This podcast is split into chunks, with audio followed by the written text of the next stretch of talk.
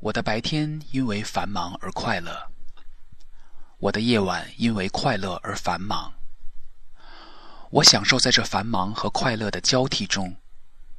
我以为我活在自己和别人的心目中，直到有一天，这一切被朋友推荐的一条微博改变。微博的主人似乎是个寻找爱情的旅行者，每到一个地方，愿把心情渗透在这美丽的景色里。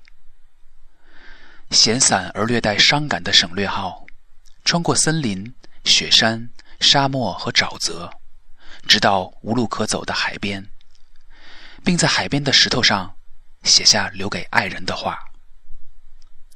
之后的微博再也没有更新过。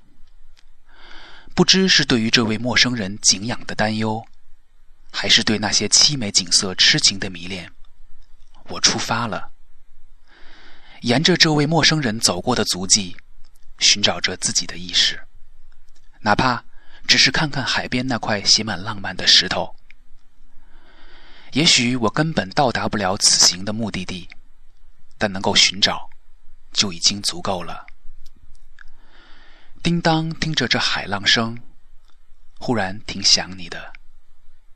不知此刻的你会想我吗？也不知此刻的你在青海湖畔的哪个角落。海浪是否可以传递我的思念？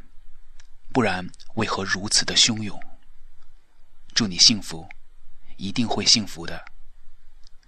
是时候离开了，是时候出发了。再会，新旅程。再见，爱人。